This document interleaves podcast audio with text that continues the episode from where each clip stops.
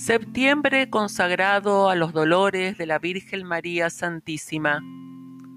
Lectura de la obra El Servita Instruido en el obsequio y amor de su Madre María Santísima, o sea, un mes dedicado y ofrecido a la meditación de los dolores de María, por el presbítero don Víctor Perote, Madrid, 1839. Lectura Mariana Pérez de Durán. Preparación para todos los días.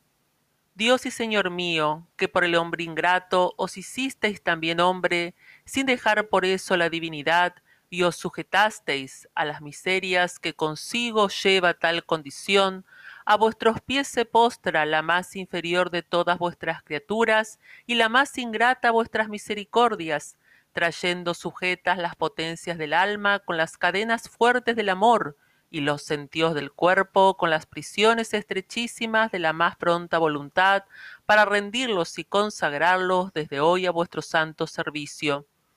Bien conozco, dueño mío, que merezco sin duda alguna ser arrojado de vuestra soberana presencia por mis repetidas culpas y continuos pecados, sepultándome vuestra justicia en lo profundo del abismo en castigo de ellos. Mas, la rectitud de mi intención y el noble objeto que me coloca ante vos en este afortunado momento, estoy seguro, mi buen Dios, Dios de mi alma, suavizará el rigor de vuestra indignación y me hará digno de llamaros sin rubor Padre de misericordia.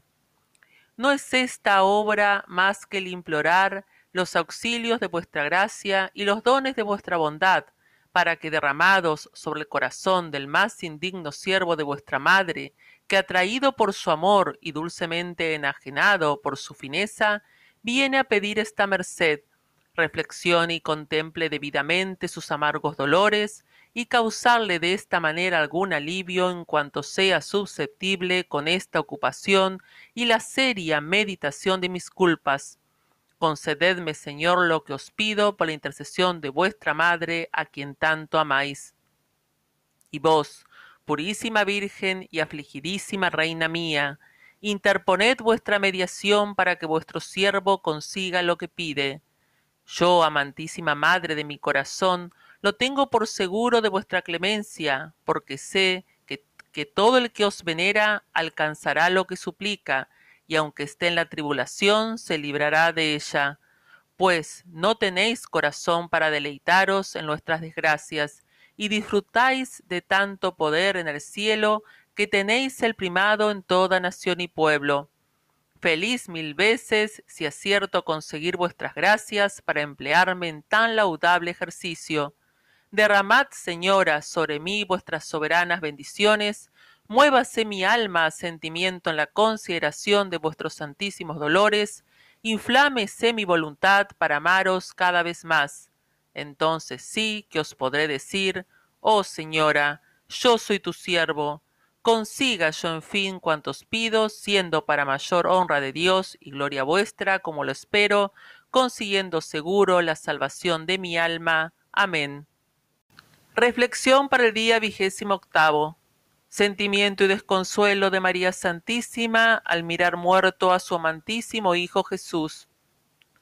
Ejecutada esta justicia según ellos, pero según nuestras luces, fe y creencia, la más despiadada y alevosa injusticia, se sentó María Santísima en una piedra que allí había, rogando a su dulce compañía que lo hicieran también. Por dar gusto a esta señora lo hicieron, y permanecieron a sus lados, mirando sin intermisión la una a su Santísimo Hijo, y los otros a su Maestro y amigo, así como estaba, desnudo, tan desfigurado y en medio de los dos ladrones. Como se había despejado ya el concurso y había quedado tan descubierto el campo, se dejaban ver y advertían mucho más las circunstancias de aquella terrible tragedia. Jesús, el humildísimo Jesús se presentaba tan desfigurado y lastimoso que causaba una ternura y compasión muy singular. Su rostro denegrido y bañado en sangre, su cabeza taladrada por las espinas e inclinada, sus manos y pies con lo restante del cuerpo amoratado y acardenalado. El corazón de María parece como que se quería salir por los ojos deshaciéndose en lágrimas. Hijo mío, le decía con el cariño más afectuoso, esperanza de mi vida y único consuelo de mis aflicciones, ¿a dónde he de recurrir para aliviar mi pesar? Vos muerto y yo con vida, vos atormentado exhalasteis vuestro espíritu, y yo en medio de mis angustias he quedado con aliento para prolongar mi martirio.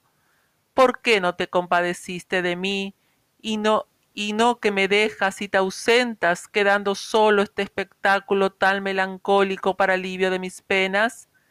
¿Qué he de hacer todo el restante de mis días sin vos? Ay, ¿cómo es posible que yo coma, beba ni descanse echando de menos tu compañía amable? Oh culpa, oh pecado, que me has quitado a mi hijo. ¿No me hablas ya, hijo mío? ¿No me miras ni respondes consolándome con tus dulces acentos? Mas qué intento, desgraciada de mí, no me acordaba que te estoy mirando difunto. A estas exclamaciones añadía María Santísima muchos suspiros de angustia a los que seguían los de aquella santa comitiva. Maestro mío, decía San Juan, ¿quién me enseñará tan divinas lecciones como vos me dabais? ¿Qué amigo encontraré tan cariñoso como vos? Oh, si me fuera dado recostarme otra vez sobre tu pecho. Oh, si durasen aún aquellos momentos. Os he perdido, Jesús mío, y como guía que erais, me veré compelido a andar errante sin encontrar otro tan fiel conductor. Pero al fin me ahorrasteis en vuestra última encomienda con el distintivo de hijo de vuestra madre, y con ella se suavizará mi pesar. Y yo, dueño mío, proseguía la Magdalena, ¿qué haré careciendo de mi alma y vida que erais vos? Ay, amor mío, que yo no he encontrado amante más fino que vos. Miserable amor el que recibí de las criaturas, falso amor el que me prometían mis torpezas, pero el tuyo, ah, divino, qué puro y satisfactorio. ¿Quién, oh desgraciada de mí, me levantará de mis caídas? ¿Quién me dará eficaz medicina para mis llagas? ¿Quién limpiará mis manchas? Vos, enamorado mío, fuisteis quien puso remedio a mi mal, vos quien me defendió de los fariseos, y ahora, ay de mí, ahora, ¿quién ejecutará tan interesantes oficios? Acompaña, alma mía, con tu sentimiento a esta piadosa gente, conoce los motivos tan poderosos que los afligen, y compadécete de María Santísima, que muy grande es su pesar. Sentimientos y propósitos para este día. ¿Con qué es verdad, madre mía, que la culpa ha sido la causa de vuestras penas? ¿Con que la culpa ha ocasionado tantas desgracias? No hay duda de que ella, quitando la vida tan cruelmente a vuestro querido hijo, os llenó de amarguras y aflicciones tan excesivas. Y sabiendo yo esto, he de cometerla aún. Conociendo yo que ella angustió vuestra alma, quitó la vida a vuestro predilecto Jesús, os privó de su compañía dulcísima, y produjo desgracias sin semejantes, me arrojo a su ejecución. Loco soy sin la menor duda. He perdido el juicio y la razón pero aunque motivos tan eficaces y poderosos como los que en el día de ayer me hizo mi Dios y Señor no me moviesen y convenciesen, aunque unos efectos tan sensibles como ha producido en mí Jesús y su madre no me compeliesen odiarla y aborrecerla de todo corazón, ¿no serán suficientes los estragos que en mí causa y ha causado? Duro y obstinado no he de llorar los males tan lastimosos que originó a mi adorable Redentor y a su Madre amabilísima y mi generosa fiadora. Pero con todo, ¿no me rendiré y resolveré a detestarla por lo que el mí experimento? Recurriré si no examinar el tiempo pasado, presente y futuro, y encontraré claros motivos para mi desengaño. En el tiempo pasado, infeliz de mí, Antes de nacer al mundo era ya por la culpa enemigo de mi Dios, y no vería más su divino rostro, ni gozaría en la gloria de su presencia, si primero no purificase mi inmundicia en las aguas del bautismo. Nací y disfruté la luz, pero gimiendo y llorando el penoso destierro a que venía, y las miserias y desdichas que tenía que padecer por la herencia adquirida por ella. En el tiempo presente, experimentando sus funestos efectos, ganando el sustento con el sudor de mi rostro, padeciendo mil incomodidades y enfermedades, sufriendo malísimos ratos de amargura y escrúpulos de conciencia por haberla cometido, y aumentado cada vez más la satisfacción por ella debida, peleando continuamente con las tentaciones y pasiones, y logrando la victoria con una suma dificultad por mi desventura, sujeto siempre y humillado a pedir al Señor los auxilios de su gracia. En el tiempo futuro, oh calamidad e infortunio, me veré obligado a pagar su estipendio y pasar el duro trance de la muerte, teniendo después que sufrir el juicio de Dios y recibir la pena que por ella haya merecido, purgándola hasta limpiarme para entrar en la gloria. Cuántos infortunios, alma mía, resultan de la miserable culpa, y no obstante la he de cometer. ¿No he de escarmentar de una vez? Ya es tiempo, Virgen tristísima, de que yo abra los ojos, ya es ocasión de reflexionar los perjuicios que causó vuestro inocente Jesús y a vos, señora mía. Solo por esto me resuelvo a detestarla, por esto solo la detestaré eficazmente. Ayudadme vos a cumplir mis propósitos, porque no deseo más que complaceros en todas las cosas y compadecer vuestras penas, porque así estoy seguro de participar vuestras glorias en la eterna Sión. Conclusión para todos los días.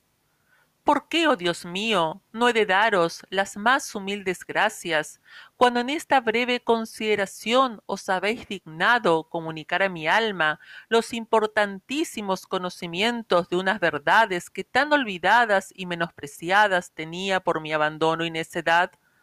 ¿Por qué no he de concluir este saludable ejercicio rindiéndoos las más profundas alabanzas, cuando en él siento haberse encendido en mi corazón la llama del amor divino, que tan amortiguada estaba por un necio desvarío y por una fatal corrupción de mi entendimiento?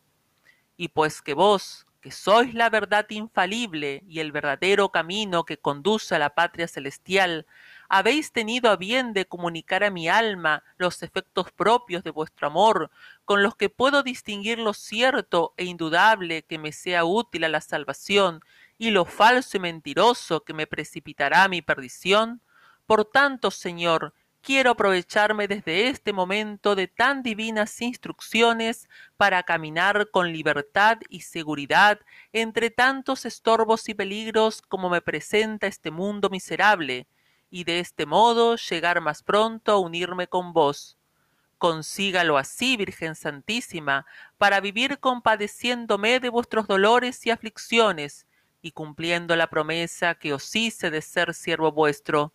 Esta sea mi ocupación, estos mis develos y cuidados en este valle de lágrimas, porque así después disfrute en la celestial Jerusalén de vuestra compañía, en unión de tantos fieles servitas que recibieron ya el premio de vuestros servicios, reinando a vuestro lado por los siglos de los siglos. Amén.